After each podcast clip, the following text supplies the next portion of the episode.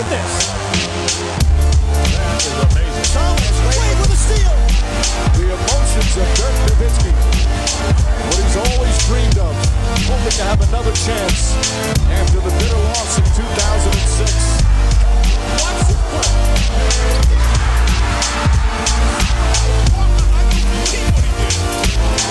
That is amazing. Hallo und willkommen zu Gutnext, dem deutschen Basketball-Podcast im Internet. Mein Name ist André Vogt und ich begrüße euch zu einer neuen Folge unseres kleinen, aber feinen Basketball-Spiels. Heute mit der Rapid Reaction am späten Dienstagabend. Ich habe gerade den äh, Fragenstream gemacht. Hallo, alle, die dabei waren, vielen Dank. War mir immer wieder Spaß gemacht. Äh, jetzt gibt es die Rapid Reaction und gleich wird dann äh, Cavs gegen Nets kommentiert. Wahrscheinlich dann zu spät für die, die schon jetzt, das jetzt hier hören. Aber ey, whatever. Full Disclosure. Das Ganze heute hier wird präsentiert von natürlich manscape.com. Äh, Und heute möchten wir nicht darauf hinweisen, wie cool der Lawnmower 4.0 ist, ne, mit seinen Keramik, äh, Schneidewerkzeugen etc. pp. Das ist, wisst ihr alles schon. Ich möchte wieder nutzen für die Mission, die auch manscape.com hat. Ne, es geht um äh, Hodenkrebs bei Männern. Ne, lasst euch testen. Ihr, ihr denkt sicherlich, aber ich bin 24, da unten ist alles super in Ordnung. Äh, äh, ja, hoffen wir es. Wäre ich total dafür, dass es so ist, aber auch einfach mal hingehen. Nicht jede zweite Woche, das ist dann auch ein bisschen weird, aber ne, immer mal wieder einfach im Handy einen Reminder machen, was ich jedes Jahr einmal zu seinem Hausarzt ne, und mal zum Urologen oder generell Hausarzt reicht wahrscheinlich erstmal. Ne, Termin machen, abchecken lassen, alles gut. Und nicht nur die Dudes, also auch die Mädels, die zuhören hier, auch mal vielleicht euren Freund, Mann, ne, whatever, Verlobten, auch mal sagen, lass doch mal hingehen, lass doch mal gucken. Oder geh alleine hin, ich mache den Termin. Oft sind wir Männer ja so, dass wir es alleine nicht hinbekommen. Das würde mich freuen. Und wenn er danach sagt, Mensch, danke Manscape, das ist eine gute Sache, unterstütze ich auch mit dem Kauf von den Geräten. Hätten die, fänden die sicherlich auch total geil. Ich finde es auch gut, vor allem wenn ihr den Code NEXT20 benutzt, also NEXXT20, dann wissen die, ihr kommt von mir und gibt für alle 20 Prozent. Also für Manscape nicht, aber für, für euch vor allem. Für mich gibt es auch keine 20 Prozent, denke ich gerade. Von daher nicht alle, sondern für euch. Und das ist auch nicht so schlecht, das mitzunehmen. Zumal es ja 30 Tage Geld-Zurück-Garantie gibt und all diese Sachen und Free Shipping und so. Ihr wisst Bescheid. Aber kommen wir zu den News der Woche. Und jetzt ging es halt auch schon los. Ne? Die Exit-Interviews sind gelaufen, also ne, Teams sind ausgeschieden, spielen nicht mehr in den Play-ins oder in den Playoffs. Heißt, treffen sich mit Trainer, Management, quatschen so ein bisschen vom Urlaub. Und auch mit der Presse. So, und dann kommen mehr oder minder gute Sachen bei raus, wie jetzt zum Beispiel bei den Lakers zu sehen. Das ist natürlich eine Exit-Interview-Orgie, Arie da gewesen, auf die man ganz genau geschaut hat, um zu sehen, hey, was sagen eigentlich die Beteiligten? Zum Beispiel Frank Vogel, denn den haben die Lakers gefeuert, mitbekommen. Er wusste es gar nicht. Da war es schon durchgesteckt äh, an die Presse. Äh, das kann man sicherlich ähm, ein bisschen mehr Klasse vielleicht äh, regeln, als die Lakers das da gemacht haben. Egal, sei es drum. Rob Pelinka hat dann natürlich der Presse gesagt, offiziell, naja, heute ist nicht der Tag, um mit dem Finger auf jemanden zu zeigen und alle Gründe darzulegen, warum jetzt der Frank entlassen wird. Wir sind als Organisation der Meinung, dass es auf höchstem Level Zeit für eine neue Stimme ist. Das soll aber nicht die unglaublichen Errungenschaften von Frank hier schmälern. Er war hier ein großartiger Trainer und wird das auch anderswo wieder sein. Eine Kandidatenliste soll es noch nicht geben. Die Suche so laut Pelinka aber ausführlich und im Idealfall soll sie vor der Draft abgeschlossen sein. Naja, also das klang natürlich so, wie man sowas klingt, ne, wenn man jemanden entlässt und man will die Gründe nicht nennen. Vielleicht hat man auch gar keine wirklichen Gründe. Ich denke, Frank Vogel ähm, wurde da am Ende ziemlich übel mitgespielt, auch mit diesem Durchsickern lassen auch. Und ähm, alles in allem ist er die ärmste Sau in dieser ganzen Geschichte. Und es ist, man kann nur hoffen, dass er sich ein bisschen Zeit nimmt, um das Ganze aus seinem System rauszukriegen. Und dann nicht irgendwie sich in einen neuen Job irgendwie so reindrängen lässt, sondern einfach ne, abwartet, bis eine gute Situation sich ergibt und dann da einfach weiterarbeiten kann. Denn ich denke auch, dass es ein guter Coach ist. Ähm, und das jetzt die. Sie hat auch jetzt auch nicht fehlerfrei dies Jahr gewesen, gar keine Frage, aber ne, er war nicht der Grund, warum das da vor die Wand gefahren ist. Wer auf jeden Fall kein großer Fan der Arbeit von Frank Vogel ist, erraten, Russell Westbrook. Der hat ja auch sein Ex-Interview gegeben und hat sich gedacht, oh, warum soll ich hier ein paar Floskeln raushauen? Wir wissen alle, das ist nicht so meins. Hier gibt es mal einen richtig ausgiebigen Rundumschlag. Ja, zum Beispiel zu Vogel hat er gesagt, naja, ähm, ich habe keine Ahnung, was der gegen mich hatte. Ich hatte noch nie Probleme mit Trainern, außer jetzt mit Vogel. Der hat mich einfach nicht mein Basketball spielen lassen. Zu LeBron und AD. Naja, die haben immer gesagt, wir wollen Russ, Russ sein lassen, haben sie aber nicht gemacht. Von daher haben sie wahrscheinlich dann ein bisschen gelogen. Die Medien, die haben sowieso nur gelogen, weil alle Lügengeschichten, die da produziert wurden über ihn, immer mit Sources und so. Und äh, im Endeffekt ähm, steht ja fest, dass jede Story, die nicht von Russell Westbrook selber erzählt wird, eben erstunken und erlogen ist. Also einfach Fake News. Dann auch nach der Frage, äh, nach der Sache gefragt mit dem letzten Vertragsjahr, hat er gesagt, oh, möchte mich nicht festlegen. Äh, dabei hatte er nach der Partie gegen Phoenix gesagt, also mein Plan ist ja in LA zu sein. Äh, also wirklich, ganz ehrlich, der gute ähm, Russell Westbrook sah einfach nicht gut aus bei diesem Exit-Interview. Also wenn man sich angeguckt hat, puh, da muss ich schon ein paar Mal echt schlucken, so was da aus, aus seinem Mund kam und ähm, weiß auch nicht, ob er sich da nicht auch selber jetzt echt wieder mitgeschadet hat, weil, na klar, er kann ne, dieses Vertragsjahr nehmen für 47 Millionen nächstes Jahr. Wenn ich mich nicht ganz falsch liege, ist das sogar der, der höchste, höchst dotierte Vertrag der NBA nächstes Jahr. Ich kann mich aber auch täuschen. Ähm, und wenn er dann wirklich irgendwo sich noch einen neuen Arbeitgeber suchen muss, also nach der Saison sportlich und jetzt diesen, diesen Worten da, meine Herren, ich weiß wirklich nicht, wer ihn sich da freiwillig äh, an, an Bord holt. Das wird echt die spannendste Personalie sein diesen Sommer. Es gibt auch jemanden, der bleiben wird, äh, abseits von LeBron, äh, AD und Russell Westbrook. Kendrick Nunn. Ja, der spielt ja das ganze Jahr. Er leider verletzt draußen war, hat gesagt, natürlich ziehe ich meine Spieleroption auf 5,25 Millionen für die nächste Saison. Ich bin weiterhin ein Laker. Aber komm mal weg von den Lakers. Denn die Lakers, was ist wieder da? Egal. Haben Konkurrenz auf dem Trainermarkt, wenn sie nach jemandem suchen. Denn die Kings haben sich entschieden, naja, Interimscoach Evan Gentry hat er okay gemacht, aber nicht gut genug, entspricht unseren Ansprüchen. Danke, dass du übernommen hast, aber jetzt suchen wir nach einem richtigen Trainer. Und wer auf dieser Liste steht, das ist äh, A, eine lange Liste und B, illustre Namen dabei. Mike D'Antoni, Terry Stotts, Mike Brown, Steve Clifford, Kenny Atkinson, Mark Jackson sowie die beiden Assistenten der Milwaukee Bucks, Charles Lee und Darwin Hagerhof Ham. Da darf man gespannt sein. Das ist, das sind wahrscheinlich alle Namen, die, die alle Teams auf dem Zettel haben. Äh, von daher nicht die riesige Überraschung. Auch Charles Lee und Darwin Ham sind schon öfter in der Verlosung gewesen. Fehlt eigentlich nur ähm, Chris Fleming. Ähm, vielleicht steht er anders auf der Liste. Ähm, auf jeden Fall ja, darf man gespannt sein, welche von den Namen auch bei den Lakers draufstehen. Aber ich habe es eben auch im Stream gesagt, bei den Lakers würde ich äh, eher so einen jemanden verorten, na, die Tony, das Ding ist durch, aber so Terry Stotts, Brown ist auch durch, Clifford, ne, das, ja, sowas, Mark Jackson soll irgendwie auch im Gespräch sein, was ich keine gute Idee finde. Aber warten wir es ab, was ja bei der, den Lakers, auch den Kings passiert und wer vielleicht noch den Trainer wechselt nach der Saison. Chris Finch, der bleibt Trainer bei den Minnesota Timberwolves, äh, hat mehrjährige Vertragsverlängerung unterschrieben. Ähm, das war auch nachvollziehbar. Guten Job gemacht, selbst wenn man jetzt irgendwie noch im Play scheitern sollte. Und äh, Leon Rose, der, ja, wisst ihr, ob wer das ist? Also außer ihr seid wirklich Hardcore Knicks-Fans, das ist der General Manager, also der Macher der Knicks. Uh, selbst Knicks-Fans dürften stellenweise gar nicht mit dem Namen anfangen können, weil der Mann sich eigentlich nie der Presse stellt. Hat er jetzt in dem Fall auch nicht. Er hat mit Mike Breen gesprochen. Naja, aber der arbeitet ja quasi für die Knicks oder für eine Firma, die auch Jim, James Dolan gehört, also dem Besitzer der Knicks. Von daher ne, war jetzt nicht investigatives Interview, aber Rose hat gesagt, er ist mit der Arbeit von Tom Thibodeau komplett zufrieden. Schwieriges Jahr, Coach hat das Beste draus gemacht. Auf jeden Fall geht es weiter. Gut, die beiden sind Kumpels, ne, aber fand ich schon bemerkenswert, dass das so positiv darüber kam und wird sicherlich nicht in allen Ohren aller Knicks-Fans so gut angekommen sein. Und er hat auch gesagt, Julius Randall ist ein Nick, will ein Nick sein, wird ein Nick sein. Auch das, hey, Weiß nicht, ob das bei jedem so gut ankommt, der es mit den Knicks hält. Was bei keinem gut ankommt, glaube ich, der es mit Basketball hält, es sei denn, man ist ein Hardcore Utah Jazz-Fan, ist, dass Luka Doncic eventuell den Playoff-Auftakt seiner Mavs gegen Utah verpasst. Warum? Ihr habt sie mitbekommen. Der Slowene zog sie am letzten Spieltag gegen die äh, San Antonio Spurs eine Wadenzerrung zu. Und das ist doppelt bitter, weil Doncic hätte eigentlich gar nicht spielen dürfen, weil er ja sein 16. T bekommen hatte ähm, vorher und eigentlich gesperrt war. Und hat die Liga das ja zurückgenommen, weil es da kein Vergehen gab, das ne, mit dem technischen Foul hätte äh, bestraft werden sollen.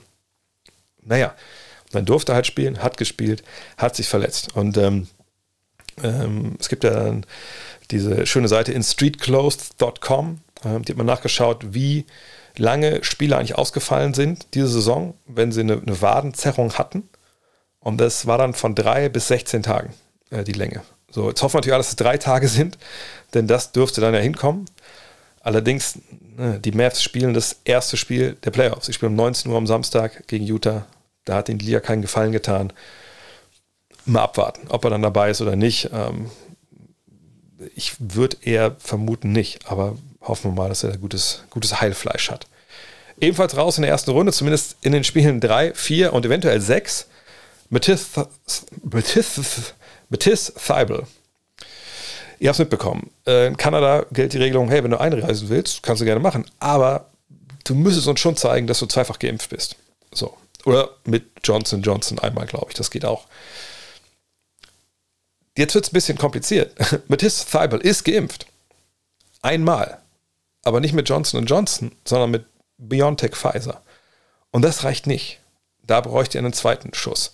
Hat er sich nicht geholt bis Stand heute. Und er hat einen relativ langen, auch sehr eloquenten und auch äh, zu großen Teilen ja, durchaus nachvollziehbaren Text geschrieben, warum das so ist. Hat ein bisschen ausgeholt gesagt, naja, ich wurde äh, mit so einem Holistic Approach erzogen ja, seine Eltern haben wohl auch viel so, äh, ich glaube, so Akupunktur und, und, sowas probiert und so Homöopathie und alles solche Geschichten.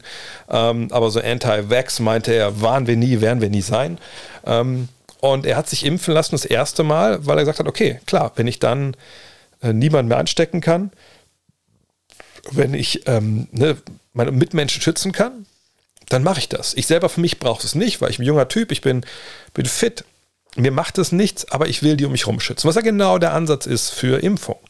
So, aber als er dann erfahren hat nach der ersten Impfung, Moment mal, also ich kann ja doch noch Leute anstecken, huh, da hat er so ein bisschen den Sinn nicht mehr gesehen, sich das zweite Mal impfen zu lassen, hat es dann halt sein lassen. Man versteht, woher er kommt. Ne, natürlich ist es so, dass man Leute anstecken kann, dass wenn man geimpft ist. Allerdings gibt es ja momentan auch genug Studien wohl, die belegen, dass die Gefahr nicht so hoch ist, aber das ist auch alles egal. Jedenfalls hat das nicht gemacht. Und steht er halt da und kann nicht nach Kanada einreisen. Sprich, er fehlt, fehlt auf jeden Fall Spiel 3 und 4. Und wenn es Spiel 6 gibt, fehlt er da auch. Und das ist schon ein Problem, glaube ich, für die Sixers. Er ist der beste ähm, Backcourt-Verteidiger, Flügelverteidiger, den sie da haben. Äh, Danny Green kann das eventuell mal ein bisschen auffallen, aber längst nicht so natürlich, wie Zeibel das mittlerweile äh, zelebriert. Das wäre schon echt bitter für die ähm, Sixers, wenn man so überlegt, okay, was wir alle so vor dem Harden-Trade gesagt haben, ah, jetzt wird schon wieder so eine Saison von Embiid auf MVP-Niveau weggeworfen. Ah, die sollen jetzt Harden holen, wenn es irgendwie geht. Und dann holen sie ihn und man denkt, okay, vielleicht geht wirklich was und dann passiert sowas.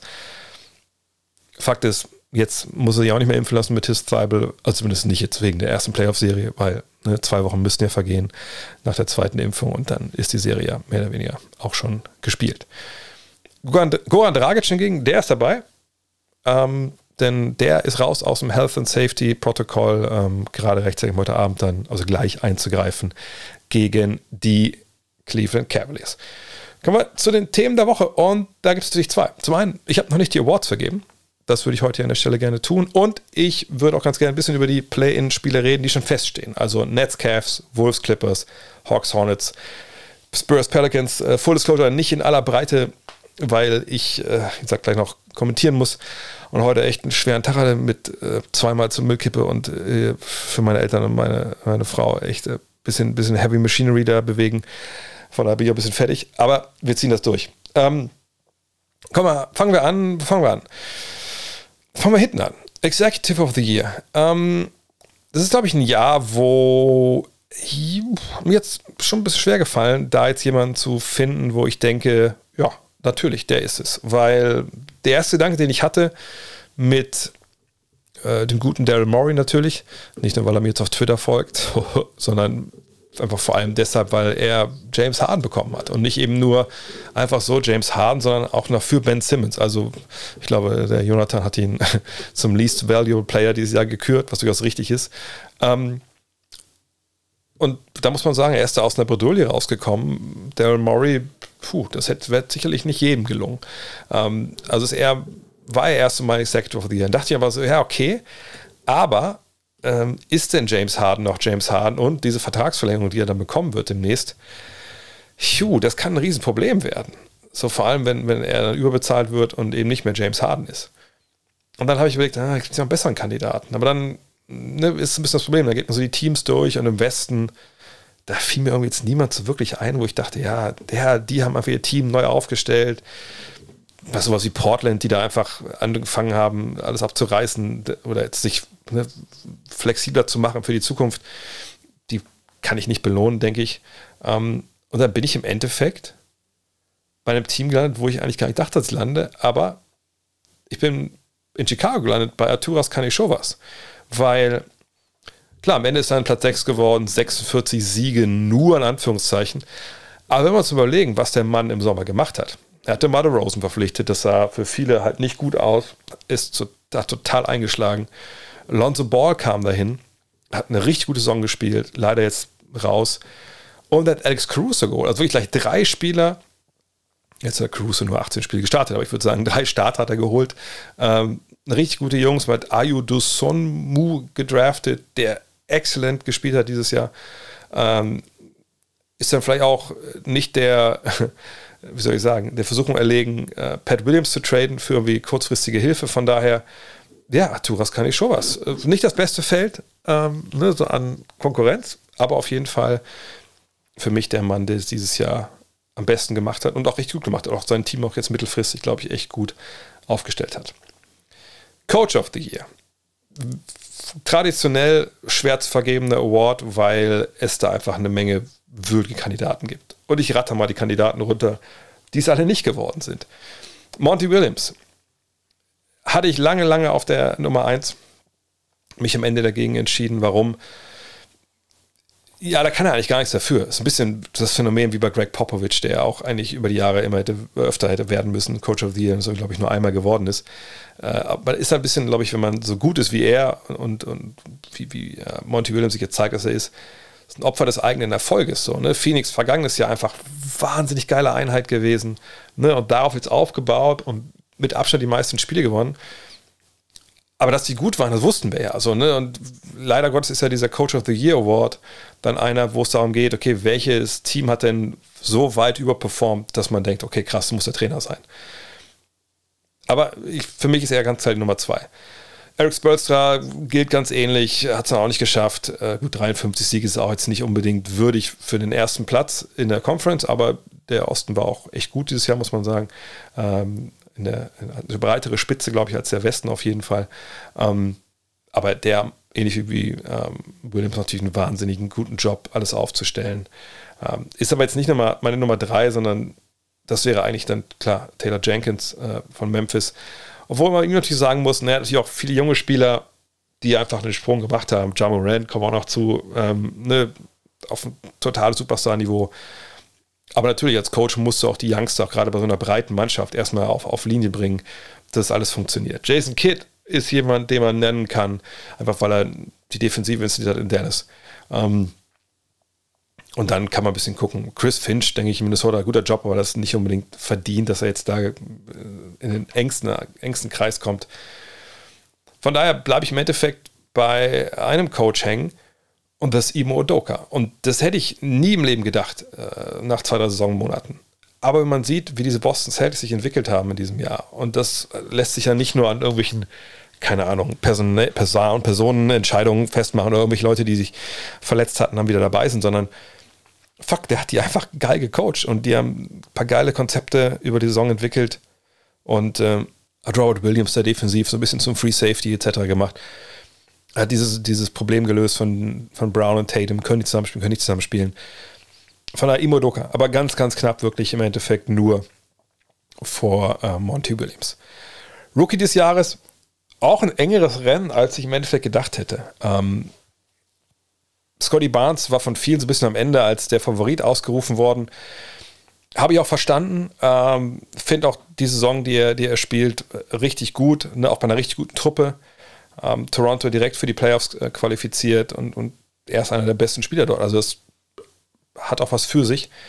Ähm, gleichzeitig äh, natürlich Kate Cunningham in Detroit eine, eine grandiose zweite Saisonhälfte äh, gespielt. Ich muss mal kurz nachschlagen, was die Zahlen waren für ihn.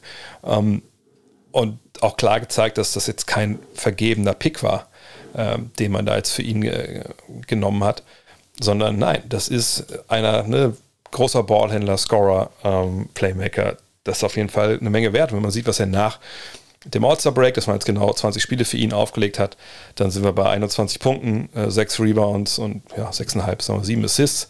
Ähm, ne, Dreierquote war eine Katastrophe mit 28 Prozent, aber ne, das, war, das war schon sehr, sehr gut und man hat gesehen, wo die Reise dahin geht. Ähm, für mich ist er trotzdem nicht Rookie des Jahres, auch nicht, äh, Kate, äh, auch nicht Scotty Barnes, sondern es ist Evan Mobley. Evan Mobley, ähm, nochmal, defensiv, was der Typ spielt, ist einfach in dem Alter ich, ich würde mir auf Fenster nehmen und sagen, das ist noch nicht da gewesen. Ne, sind 15 Punkte, 8 Rebounds, ähm, 2,5 Assists und 2,5 Stocks. Jetzt unbedingt so viel besser, als was die anderen aufgelegt haben? Nein, aber ich glaube einfach diesen, diesen, diesen Einfluss, den er genommen hat, defensiv, äh, das ganze Jahr über. War zwischendurch auch mal raus, keine Frage, aber ähm, ne, das ist einfach, ich finde das wahnsinnig gut. Die Konstant, die er hatte über, über die ganze Saison, war, war der Wahnsinn. Ähm, kann der Dreier ein bisschen besser fallen? Na klar, 25 Prozent ist jetzt nichts, wo man irgendwie denkt, okay, da muss er nicht mehr dran arbeiten. Aber die Tatsache, dass er auch diese, das habe ich von Anfang an gesagt, diese Lineups entschlüsselt hat, mit den Großen zusammen auf dem Feld zu stehen, das war einfach, ist krass. Jetzt fehlt Jared Allen, keine Frage. Mal gucken, was er jetzt in den, in den Play-Ins macht. Aber für mich ist, ist er dann Rookie des Jahres ähm, wahrscheinlich vor Barnes und dann Cunningham, weil ich denke, in so einem Winning-Team so eine Rolle zu spielen wie, wie Scotty Barnes das gemacht hat, das ist auch schon wirklich, äh, wirklich aller, aller Ehren wert. Defensive Player of the Year. Traditionell schwierig, schwierig, schwierig, schwierig, schwierig. Ähm, ich fand, dass sich das so ein bisschen fast, ich will nicht sagen, hat sich selber aufgestellt. Es, es war halt echt schwerer als sonst. In dem Sinne ist es eh immer schwer, weil es eben auch Verletzte gab und so. Ähm, und auch mein Gewinner hat Spiele verpasst. Aber ich bin am Ende wieder bei Rudi Gobert gelandet. Ähm, mit 15, gut, 11, 11 Defensiv-Rebounds, 2,8 Stocks. Das sind so Zahlen, die kann ja jeder sich nachschlagen. Für ihn sprechen ein paar Advanced Stats, ein paar sprechen nicht für ihn. Aber allein, ne, dass er es hinbekommt, diese Utah-Truppe dann weiterhin auf dem Niveau zu halten in den Top 10, das ist einfach, das ist schon, das ist, ist verrückt, irgendwie auf eine gewisse Art und Weise. Und ähm, von daher, ähm, The Stifle Tower. Ich habe mich lange gefragt, oder bist du einfach nur, keine Ahnung, äh, hast dich so lange gewöhnt, dass du immer für den deine Stimme gibst und, und nur wenn Draymond jetzt mal verletzt ist länger, dass du ihn dann nicht, nicht mit reinnimmst in die Wahl. Nee, nach wie vor für mich ist Gobert einfach, ähm, der auf dem Feld steht, Leute gucken sich nach dem um, der erstickt so viel, bevor es überhaupt passiert. Rudi Gobert. Und ich komme mir selber vor, jedes Jahr wie so eine springende Schallplatte, obwohl keiner von euch mehr ist, weiß, was das ist. Six Man of the Year, Tyler Hero. Tyler Hero ähm, hat das auch schon die ganze Saison gefühlt gehabt. Ich hatte ihn, glaube ich, sogar auch, äh, auch einmal als äh, Most Improved drin, zur Halbzeit oder so. Aber ähm, Hero einfach, ich habe das auch schon, glaube ich, zur Halbzeit gesagt, der spielt dieses Jahr den Basketball, von dem wir dachten, den er vergangen, dass er den vergangenes Jahr spielt. Ne, so die, das, Versprochen, was, das Versprechen, was er angedeutet hatte in der Bubble, konnte er letztes Jahr nicht einlösen, aber jetzt macht er das halt das, gefühlt das ganze Jahr über. Und ähm, nach dem All-Star-Break, letzten 20 Spiele, nochmal richtig einen draufgelegt. Ähm, in 32 Minuten 22,4 Punkte, 5,4 Rebounds, 4,1 Assists, Dreierquote von 45,7 Prozent. Jetzt im April ein bisschen draußen gewesen. Ähm, aber das ist, das ist verrückt. Und ich bin echt auf den in den Playoffs jetzt gespannt, ähm, weil das, glaube ich, auch so einer ist. Das ist so ein Zocker, der eigentlich dafür gemacht ist, für diese großen Momente. Und ich kann mir eine Welt vorstellen, wo wir die Heat die Finals erreichen und wir davon reden. Ja, Mann, Tyler Hero ist vielleicht nicht der beste Basketballer dieser Mannschaft, aber er hat sie fucking ins Finale geschossen. Das ist eine Welt, in der ich auch, glaube ich, ganz gerne leben würde, wollen würde, weil ich was sehen will, wie, wie der dann abgeht. MIP, Most Improved, ähm, ich glaube, das ist jetzt kein Geheimnis mehr, ich habe schon seinen Namen in den Mund genommen. Ja Morant. Und das ist wirklich, glaube ich, auch die schwerste ähm, Art von ja, die schwerste Art von Most Improved, die man, die man gewinnen kann. Denn den Sprung zu schaffen von so Borderline All-Star zu, oh mein Gott, müssen wir den eigentlich auch in die MVP-Kompetition packen, der ist schon recht lang. Und leider Gottes musste ich hier jetzt selber so, eine Regel brechen, ähm, die, ich mir eigentlich auch schon, äh, also immer schon aufgelegt habe, so mit den, mit den Spielen. Also 60 Spiele müssen es in der Regel eigentlich schon so sein. Er hat 57 gemacht. Aber wie gesagt, manchmal muss man auch über den eigenen Schatten springen, solche ja auch recht, relativ willkürlich äh, angelegten ähm, Grenzen aber sprengen. Denn meine Herren, also ne, wenn einer sagt so, okay, 19 auf, auf 27 Punkte hochgegangen, naja, okay, so, guck mal auf 36 Minuten. Auf 9 Minuten, 36 Minuten sind 21 auf, auf 30 Punkte. Also das ist so krass. Ne? Ist er jetzt bei den Assists ein bisschen zurückgegangen. Äh, klar, Rebound ein bisschen besser. Ja, alles gut. Ist die Dreierquote so krank gewesen wie zu Anfang der Saison? Natürlich nicht. Es ist bei 34,4 sich eingependelt.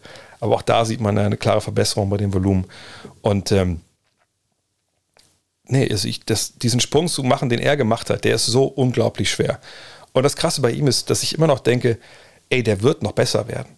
Ne, der ist dann oft noch, noch so ein bisschen verspielt, so ein bisschen zu, wie soll ich das sagen? Ähm, der spielt noch ein bisschen zu jung. Das ist ja auch ein Begriff, den ich oft benutze. Ähm, und ähm, von daher, da wird noch einiges kommen, da bin ich mir relativ sicher. Und dann aber, puh, dann bin ich, bin ich mal gespannt, was, was wir dann irgendwann von ihm sehen. Äh, aber auf jeden Fall ist er da jemand, der äh, so richtig, richtig stark gemacht hat. Äh, und für mich auch dann relativ klar most improved. Kommen wir zum MVP. Und ich bin da bei den Kollegen, die sagen, das ist eines der engsten Rennen, das wir jetzt seit langem gesehen haben. Ja, keine Frage. Ähm, am Ende des Tages gab es für mich drei Kandidaten, äh, Jokic, Antetokounmpo und Embiid. Und es ist so ein Fall, wo ich gar nicht weiß, welches, äh, welche Metrik da man jetzt äh, anlegen soll. Ähm, denn gefühlt, egal was man anlegt, ja, spricht es für den einen oder anderen. Für mich ist Jokic. So, wir schnell. Ähm, egal welche Advanced Stat man da zu Rate zieht, er sieht überall gut aus. Ähm, führt auch viele in, in vielen Advanced Stats halt an. Ähm, gibt andere, wo, wo er nicht vorne steht. Er ist der überragende Spieler bei einer Mannschaft, wo die beiden, der zweite und drittbeste Spieler halt nicht dabei waren das ganze Jahr, oder der zweitbeste nicht, nicht dabei das ganze Jahr, drittbeste war dabei, da war schnell verletzt. Sie waren einen Sieg hinter fünften Platz. In dem Fall breche ich auch so ein bisschen meine eigene Regel, dass ich denke, ja, ähm, eigentlich so Teams, die jetzt nicht Heimvorteil haben, da kann eigentlich dann kein MVP herkommen. Auf der anderen Seite habe ich auch diese Regel, naja, es soll schon ein Team sein, was in die Conference Finals kommen kann. Und da denke ich mir durchaus, dass sie das hinbekommen mit ihm. Weil äh, er ist so gut. Ne? Er ist so gut, dass er dieses Team auf den Rücken packen kann in Serien und äh, einfach regeln kann. Genau wie Ante de Kumpo und Embiid auch. Obwohl bei Embiid, den ich noch zwei sehe, finde ich, Embiid ist in gewissen Bereichen dominanter aber vielseitiger und dominanter, auf breit dominanter ist für mich Jokic. Äh, und defensiv ist für mich der Abstand schon kleiner geworden. Ist schwer zu messen. Sie, sie spielen auch anders Verteidigung. Ähm, Jokic kommt für mich mehr so über zu wissen, wo man zu stehen hat. Ähm, und ähm, Embiid macht das eben mehr so, dass man es auch direkt auf den ersten Blick sieht. Und also der Kumbo, ähm, naja, ähm, äh, ich, ich könnte genauso mit ihm den, den Award halt geben, aber ähm, ähnlich, also ein Ding, was man reinspielt, ist, dass er genau wie, wie Embiid, 67 hat, äh, spielt Janis absolviert, 68 hat Embiid absolviert und das sind dann halt sechs und, oder sieben Spiele mehr, äh, weniger als Jokic. Das spielt auch noch ein bisschen mit rein. Antetokounmpo fand ich, hat vielleicht auch früh in der Saison ich will nicht sagen, hat sich gehen lassen, das stimmt ja überhaupt gar nicht. Aber ne, so, so, wie die, so wie er ging, ging auch die Bugs. Da hat auch auch Lopez lange gefehlt. Ich will auch gar nicht sagen, dass er sich irgendwie zurückgelehnt hat oder so. Ähm, das ist auch eine MVP-würdige Saison, die er spielt. Ähm, als Scorer nochmal eine Schippe draufgepackt dieses Jahr, äh, fast 30 Punkte. Ähm, die drei sind einfach extrem eng beieinander. Aber Janis hat die Hilfe von zwei All-Stars sagen wir es wie es ist. Ähm, Embiid, gut, das war ein bisschen schwieriger dieses Jahr, äh, aber Jokic, was er da gemacht hat, da es eben auch valuable ist, was er macht und nicht einfach nur für ein, einfach nur Triple Doubles auflegt für, für irgendwelche, keine Ahnung, Stat-Nerds, die auf andere Stats gucken, ist er für mich der Mann, der MVP sein sollte dieses Jahr. Kommen wir relativ fix jetzt noch zum Thema Play-In. Nets gegen Cavs heute, das werde ich genauso kommentieren wie Hawks gegen Hornets. Ja, glaube ich, mache ich beide. Ähm, Nets gegen Cavs, ich glaube, dass es sogar eine relativ klare Angelegenheit wird, weil ich den Cavs nicht zutraue, dass sie wirklich genug Offensive generieren. Ähm, gleichzeitig habe ich bei den Nets große Fragen, was die Defense angeht. Und, und äh, wenn das Spiel wenn das Spiel gegen die Pacers gesehen hat, ich habe es ja auch dann in der Konferenz ein bisschen, aber relativ viel davon gesehen. Das wirkt ja nicht so wie die letzte Konsequenz. Aber sie kriegen Dragic zurück, ich gerade vorhin gesagt, der dabei ist, das glaube ich wichtig, dass sie viel Ballhandling haben, Shooting sie werden natürlich Darius Garland, egal wer jetzt dann auf der 1 gerade spielt, beschäftigen, der muss defensiv dazu packen äh, oder muss halt auch arbeiten. Ähm, gleichzeitig Durant, ich will nicht sagen, der hat freie Hand, aber so Isaac Coro oder so, habe jetzt nicht den Eindruck, dass das die dem großartig zusetzen können. Wenn Love und, und Kahn spielen, klar, Mobley wird auch viele Minuten sehen, so ist es nicht, aber das wird auch nicht, er wird auch nicht alles kaschieren können. Und ich sehe einfach nicht, also Garland muss einen absoluten Sahnetag haben, am besten unterstützt von Levert. Und da glaube ich, hakt es dann einfach offensiv für die Cavs. Und dann denke ich, die Nets gewinnen dieses Spiel und spielen, ziehen an Platz 7 in die Playoffs ein. Wolves gegen Clippers finde ich super schwer vorauszusagen. Ähm, ich sehe trotzdem LA vorne, weil ich denke, die haben eine Menge Dogs, ne? die Menge Jungs, die einfach die Bock haben, die, die, die hart sind, ne, im guten wie im schlechten Sinne. Klar, die, die Timberwolves haben Patrick Beverly und für den ist das wahrscheinlich so der, der heimliche Super Bowl. Der wird da richtig, richtig heiß sein. Aber ich, ich sehe einfach diese, diese Flügelbatterie, die die Clippers da reinwerfen können. Ähm, die können dann auch mit einem kleineren Gegenspiel auch gegen Towns draußen verteidigen, halbwegs. Ne? Natürlich, wenn der äh, Supernova heiß läuft und trifft 10 Dreier, dann wird es wahrscheinlich trotzdem schwer. Aber ähm, ich, denke wirklich, dass die Clippers da am Vorteil sind, weil sie variabel verteidigen können. Sie können, ähm, sie haben mehr Erfahrung, was, was solche Spiele angeht. Ist, ist one dann gar keine Frage, aber ich sehe die Clippers da vorne. Hawks gegen Hornets. Da ich mich echt ein bisschen, ein bisschen schwer. Ich bin trotzdem Seite von den Hawks, weil ich denke, dass Trey Young einer ist, der so ein Spiel natürlich dann liebt und dafür lebt und das einfach kontrollieren kann äh, in vielerlei Hinsicht. Und ähm, defensiv die Hornets dann auch nicht so aufgestellt sind, dass sie ihn da wirklich optimal kontern können. Ne, mein Lamella Ball ist ein großer Verteidiger, aber ich glaube nicht, dass du ihn da gegen ihn schicken willst. Rosier ist klein. Ähm, wenn du ins Pick and Roll gehst mit Leuten wie Plumley oder so unten, dann ist da eine Menge Platz für Young. Ähm, was mit Gordon Hayward, wie, wie effektiv kann der sein? Ich habe da zu viele Fragezeichen bei den Hornets Richtung Scoring und so. Ähm, bei den Hawks, die haben halt eine Menge Jungs dabei, die, die Zocker sind, die für andere mitkreieren. Deshalb glaube ich, sie sind einfach reifer. Äh, und mit Capella haben sie da einfach auch den, den besten Verteidiger von, von beiden Teams. Äh, von da sich die Hawks vorne. Spurs gegen Pelicans. Ähm, ja, ich glaube, die Spurs haben drei von vier Spielen gewonnen gegen New Orleans, aber New Orleans hat natürlich auch diesen Trade drin gehabt von McCallum. Ähm, von daher hat sich ja viel geändert. Ich weiß, was Brandon Ingram ist. Ähm, der war am Ende ja relativ lange raus aus drei, vier Spiele. Ähm, der, den brauchen sie, glaube ich, auf jeden Fall, wenn sie gegen die Spurs gewinnen wollen. Ähm, und McCallum ist natürlich ein Guard, den man auch angehen kann, äh, wenn er verteidigen muss.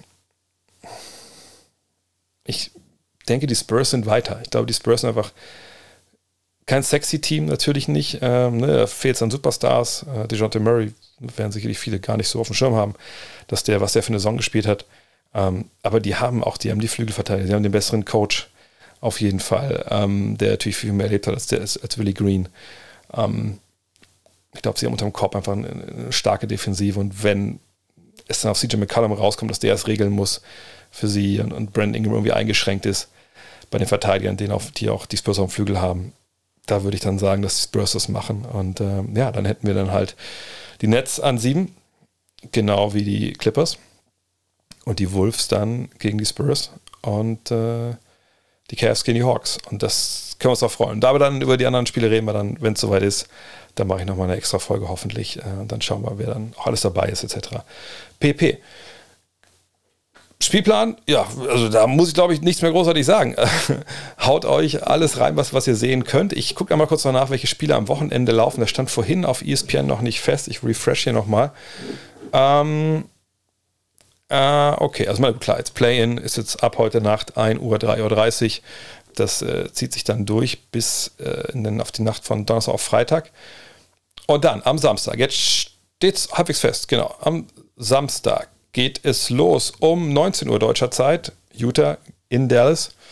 Okay.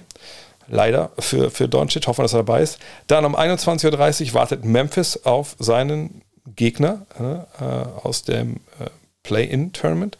Und um 0 Uhr von Samstag auf Sonntag geht es dann für Toronto in Philadelphia ran. Da natürlich dann mit, mit Tis Thibel.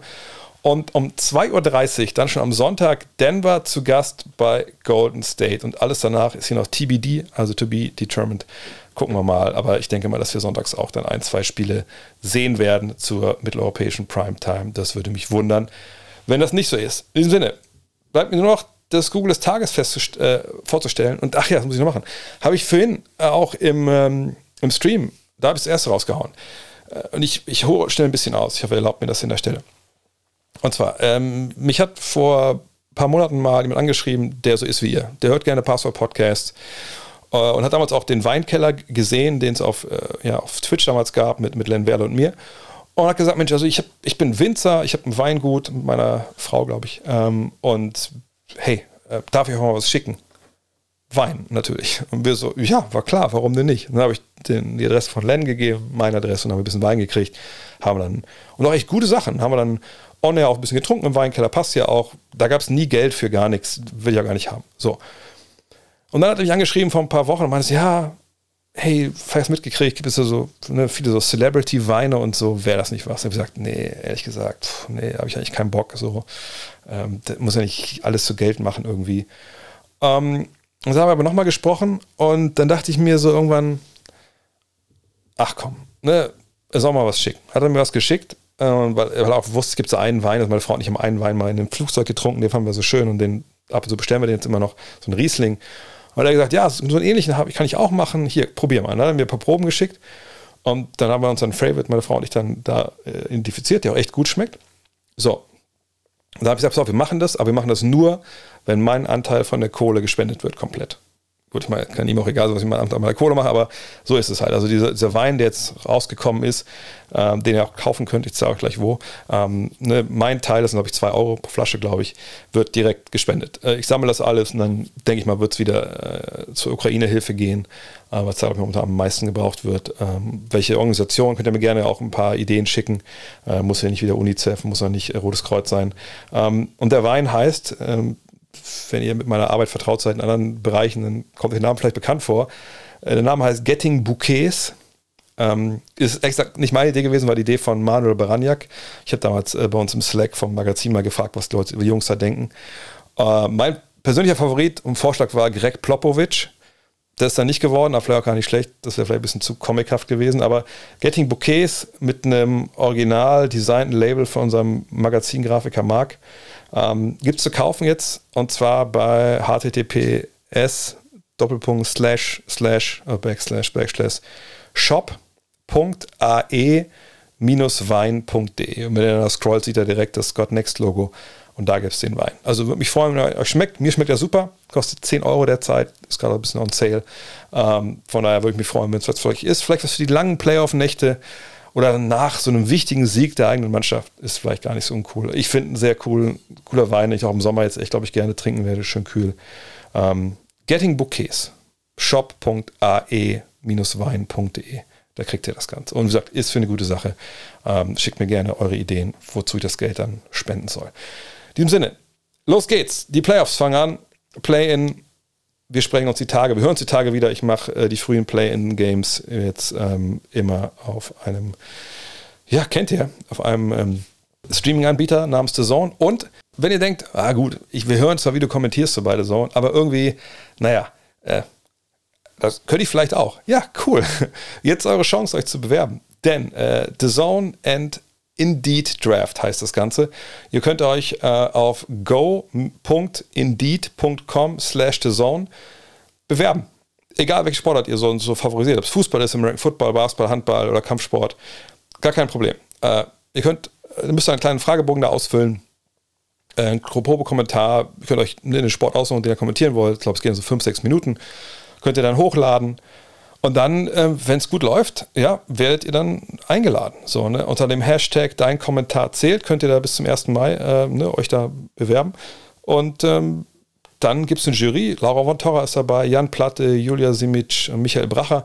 Ähm, die gucken sich dann an ne, und kühlen dann irgendwie dann jemanden, der dann dabei ist. Und das können alles sein. Männer, Frauen, jeglicher Couleur, divers, egal. Ne? Und das ist das Schöne. Und ähm, gibt auch das Hashtag die richtige Einstellung. Ne? Es ist ja auch echt eine geringe Barriere. Ihr müsst ja jetzt nicht irgendwie irgendwie Leuten vorbeikommen und dann überhaupt erstmal angehört werden, sondern das geht alles über diese Seite, diese Page. Und das Ganze wird auch von einer Doku-Serie be äh, nachher begleitet, Bewerbungsprozess. Würde mich echt freuen, wenn ich, ich euch begrüßen könnte, irgendwann auch bei uns im Team. Und äh, vielleicht auch so ein bisschen die viel, geringe Vielfalt im Sportjournalismus aufgebrochen wird. Vielleicht, ja, haben wir auch endlich mal ein paar Frauen dabei. Also ich würde mich auch total freuen, egal welches ähm, Pronoun ihr benutzt, wenn ihr das geil könnt, dass ihr bei der Zone dabei seid. Von daher, geht ran. Ähm, Freue mich auf euch. go.indeed.com slash the zone. Vielleicht sehen wir uns. Ciao. Hello. Look at this. That is amazing. Thomas Wade with a steal. The emotions of Dirk Nowitzki. What he's always dreamed of, hoping to have another chance after the bitter loss in 2006.